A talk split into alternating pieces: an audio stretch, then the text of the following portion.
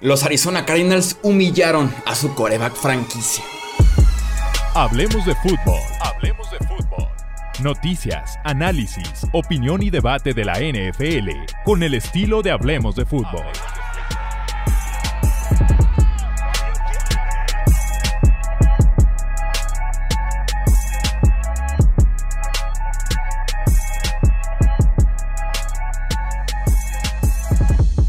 ¿Qué tal amigos? ¿Cómo están? Bienvenidos a un Hablemos de Fútbol Express. Yo soy Jesús Sánchez y realmente ya platicamos del contrato de Kyler Murray, pero no platicamos tan a fondo de la cláusula que se incluyó en dicho contrato y que en mi opinión termina perdiendo a todos los involucrados y específicamente termina humillando a Kyler Murray. Por si no conocen esta cláusula, se incluyó justamente en el contrato, en el nuevo contrato de 5 años y 230 millones de dólares en el que Kyler Murray extiende su contrato con Arizona, se incluye una cláusula en la que obliga al coreback a estudiar por su cuenta por lo menos cuatro horas en cada semana de partido. Ojo, porque también ha habido muchas dudas sobre esta cláusula. Habla de estudio independiente, no es que solamente esté obligado, o estaba, porque ya se retiró la cláusula, que estaba obligado a cuatro horas en total para un partido durante una semana. No, es lo que estudie en las instalaciones con compañeros, con coaches, más lo que haga por su cuenta, que es donde entraban esas cuatro horas. Lo expusieron con una cláusula innecesaria, eh, que aparte es un número muy bajo. Realmente, ¿qué tanta diferencia son cuatro horas a cero horas? Si fueran 12 te la creo, pero son cuatro horas en una semana y que ni siquiera pueden controlar del todo. Por eso es que creo que es sumamente innecesaria eh, porque la agregas, pero no tienes el control total de que se cumpla. Sí, pueden monitorear la tablet de Kyler Murray, eh, pero al final de cuentas monitorean el hecho de que la tablet esté prendida en tal aplicación, pero el tipo puede estar jugando, puede estar en el cine viendo una película, comiendo, cenando, platicando, lo que tú quieras, y la tablet ahí registrando las cuatro horas semanales, ¿no? Entonces, ni siquiera lo pueden controlar del todo, insisto, es un número bajo y que aparte expones a Murray al punto de que el tipo habla después del contrato, la clásica conferencia de prensa después de un contrato de este estilo, y que luego tiene que salir otra vez a la prensa y que es sorpresa, estaban esperando otro jugador cuando de la nada, ¡pum!, Kyler Murray en el podio enfrente de la prensa para literalmente defender su ética de trabajo, para decir, esta cláusula no me define, o sea, yo sí me preparo, no es por, no lo agregaron porque no lo haga, entonces el tipo tiene que salir a defenderse él solo. Eh, la cláusula habla de que no estaban contentos en Arizona con su preparación. Y un coreback tiene que ser el que más estudie en todo el roster por el simple y sencillo hecho de que está jugando la posición más complicada mentalmente en todo el deporte. Tiene que hacerlo horas extras, tiene que aparte liderar, tiene que mostrar con el ejemplo lo cual en esta última parte nos puede tal vez ayudar un poquito en el tema de que mm, podría ser, como se rumoró, no el mejor líder, no el mejor compañero, porque tú te preparas, pero después se avienta un partido como el de los playoffs en contra de los Rams, que si bien podríamos culpar la preparación enfrente a una defensiva sumamente compleja como la de Raheem Morris, el coordinador defensivo de los Rams, eh, pudiera ser, ¿no? Que no es el mejor líder, por ejemplo, en ese sentido.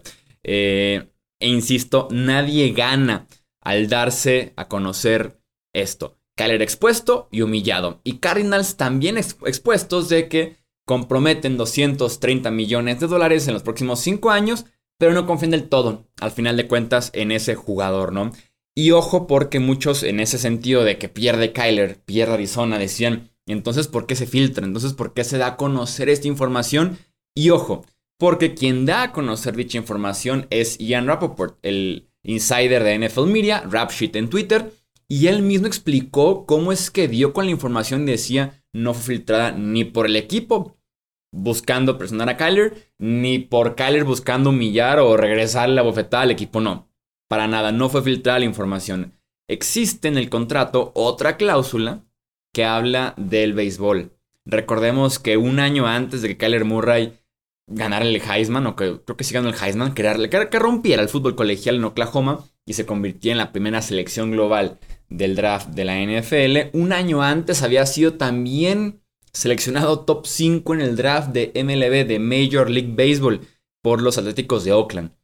fue a un par de prácticas, después termina regresando a Oklahoma y se declara por la NFL, el draft y lo que conocemos ahorita. Entonces, por si existía una cosquillita todavía de regresar a jugar con los Atléticos de Oakland, Arizona incluye una cláusula en la que dice que en el momento en que Kyler Murray juegue béisbol organizado, todo el dinero garantizado en su contrato se anula. Rapoport platica que se metió a ver los contratos en el momento en el que se firman, se escanean y se suben a la página de transacciones de la NFL. Esa página solamente tiene eh, acceso NFL, equipos y asociación de jugadores. Obviamente eres NFL Media Insider, tienes el contacto, te bajan el contrato, te lo dan y ojeando para leer de qué trataba la cláusula de béisbol que el tipo sabía que por ahí existía, se da cuenta de esta cláusula en la que directamente te habla del gusto de Murray por los videojuegos, que es bien sabido, y también por las redes sociales. Así que así es como se topan con la información literalmente. No es una filtración porque nadie gana con la filtración. Preguntando con otros gerentes generales, tanto actuales como retirados, todos le dijeron al mismo Ian Rapoport que es la primera vez que escuchan una cláusula de ese estilo en la que quieren obligar, quieren atar a un jugador eh, a estudiar. Algo que tal vez deberán hacer por su cuenta, ¿no? Optaron al final de cuentas recientemente por retirar dicha cláusula.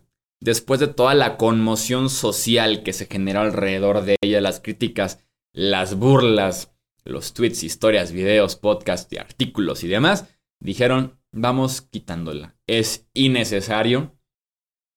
Al final de cuentas estás dándole al tipo ya 230 millones de dólares, estás confiando en que es el coreback de tu franquicia, vamos quitándola y también vamos sacando el comunicado para poder decir, Kyler, confiamos en ti y de alguna forma lamentamos el haberte humillado en el público de la NFL diciendo que tenemos que incluir en el contrato una cláusula para que te pongas a estudiar el playbook cuatro horas a la semana deberían de ser cuatro horas al día para poder llegar preparado.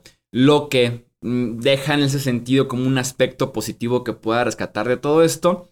Si Kyler jugaba a ese nivel, que es un nivel alto, es, es un nivel de un quarterback top 12, top 14 de la NFL, sin prepararse tanto como creemos que lo hacía, Supongo que ahora que se va a empezar a preparar después de todo lo que le llovió, después de este nuevo contrato, después de las críticas y las bocas que tiene que silenciar, podríamos ver un Kyler mucho más preparado y un un Murray también mejor en el campo. Te leo aquí abajo en comentarios qué opinas de lo que se desató con esta cláusula. Yo lo tengo clarísimo, todo el mundo pierde y Kyler Murray es el perdedor más grande porque lo humilló su propio equipo.